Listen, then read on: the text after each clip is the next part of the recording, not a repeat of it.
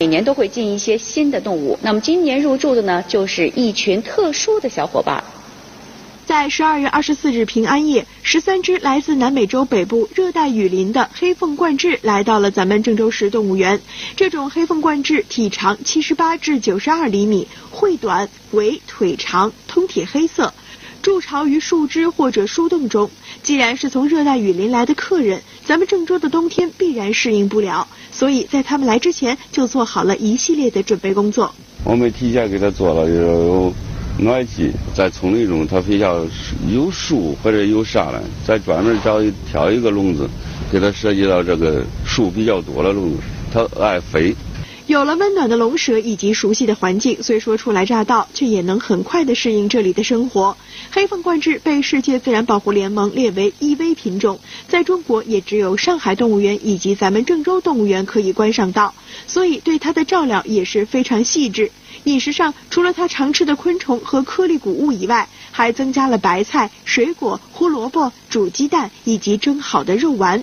另外，还给客人们加上了一道大餐，就是这个。面包虫，您别看它雇佣雇佣的，看着怪难受人的，可富含了大量的蛋白质，对于黑凤冠雉来说，无异于一道美食。在采访中，饲养员还特别的告诉记者，别看这家伙个头挺大的，还成群结队，但是胆子极小，很容易受到惊吓。外边的人多了，它胆子小，乱飞乱撞。咱另外又给它加了一层网，防止它撞这个玻璃。我们饲养员打扫卫生啊，干啥呀，都是让。一个人先进去，并且还得先给他打声招呼，就是咳嗽一声啊，呃，吹个哨啊，他知道哦，人进了。所以说，游客来观赏它的时候呀，也得保持安静，免得黑凤冠雉受到了惊吓，四处乱撞，再伤了自己。观众朋友们，那么元旦期间放假的时候啊，您有空也可以带着家人来看一看这个黑凤冠雉，您仔细观察一下，这个小动物还是非常好玩的。